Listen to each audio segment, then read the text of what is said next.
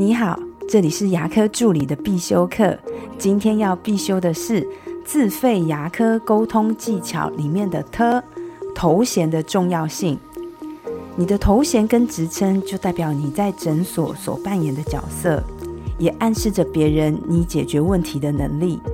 我们大部分的顾客或是患者，在内心都会希望有更高职位、更高头衔的人来接待我们，这样就有一种被重视的感觉。而社会员工如果有更好的头衔或是称呼，也会提高员工的工作效率跟自信心。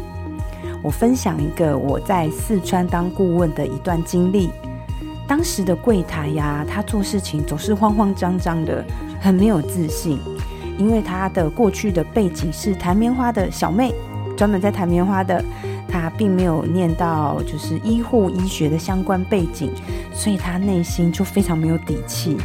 只要患者对他讲话比较大声、比较凶的时候，柜台呢不自觉的眼泪就会一颗一颗掉下来，觉得自己很委屈。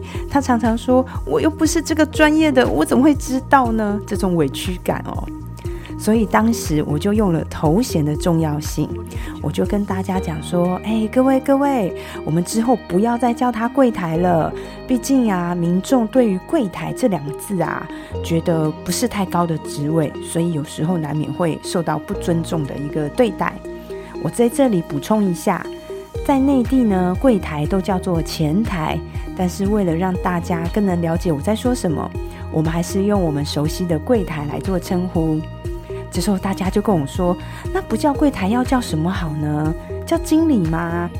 我觉得叫经理怪怪的，因为当时他们的诊所规模没有太大，五把牙椅，然后是开放式的诊间，地理位置呢又在城乡结合部，就是我们的超级蛋白区这种感觉，叫经理就很怪哈，不太适合里面“经理”这两个字。然后我们大家就开始讨论，经过集思广益以后，我们就决定以后叫他主任。所以以后我们所有人都不能说“嘿，嗯，某某女士你好”等等，由柜台来跟你约时间。我们要改成“某某女士，等一下由我们的主任来跟你约时间”。以后不能说“那等一下由我们的柜台来跟你讲解假牙的材质”。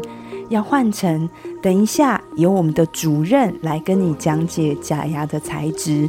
于是这样子，我们从柜台到主任，只是换了一个称呼以后，我们测试了两个月，发现啊，两个月以后，这位主任就变得非常有自信。他似乎已经忘记他是那个弹棉花的妹妹，因为他被主任叫久了，所以他就真的觉得他是这个诊所的主任了，也不会像以前一样。一委屈就掉泪，在讲解自费的时候呢，也很有自信，所以这时候我们的客单价也提高了哦。我们可以可以问问身边的朋友，如果你听到咨询师这三个字，你会联想到什么？有什么感觉呢？这个我问过诶，我朋友大部分给我都是比较负面的感觉，就会说咨询师他是医师吗？那我花那么多时间，我是来找医师的，为什么要听咨询师跟我说那么多？或者是说，哎，咨询师感觉就是在套路我的嘞。还有一种说，嗯，怎么牙科现在跟医美越来越像了？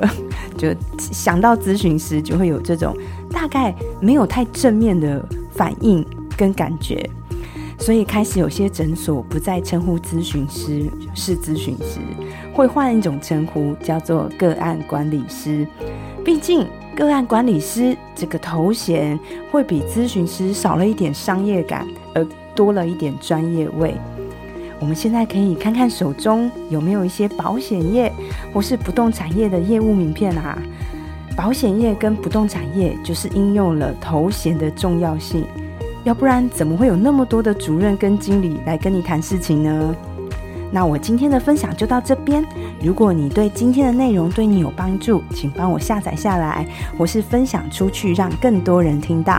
如果你对牙科管理、自费咨询、助理的培训有任何的问题，也欢迎你留言给我，或者是在龙语牙体技术所的粉丝专业也可以找到我。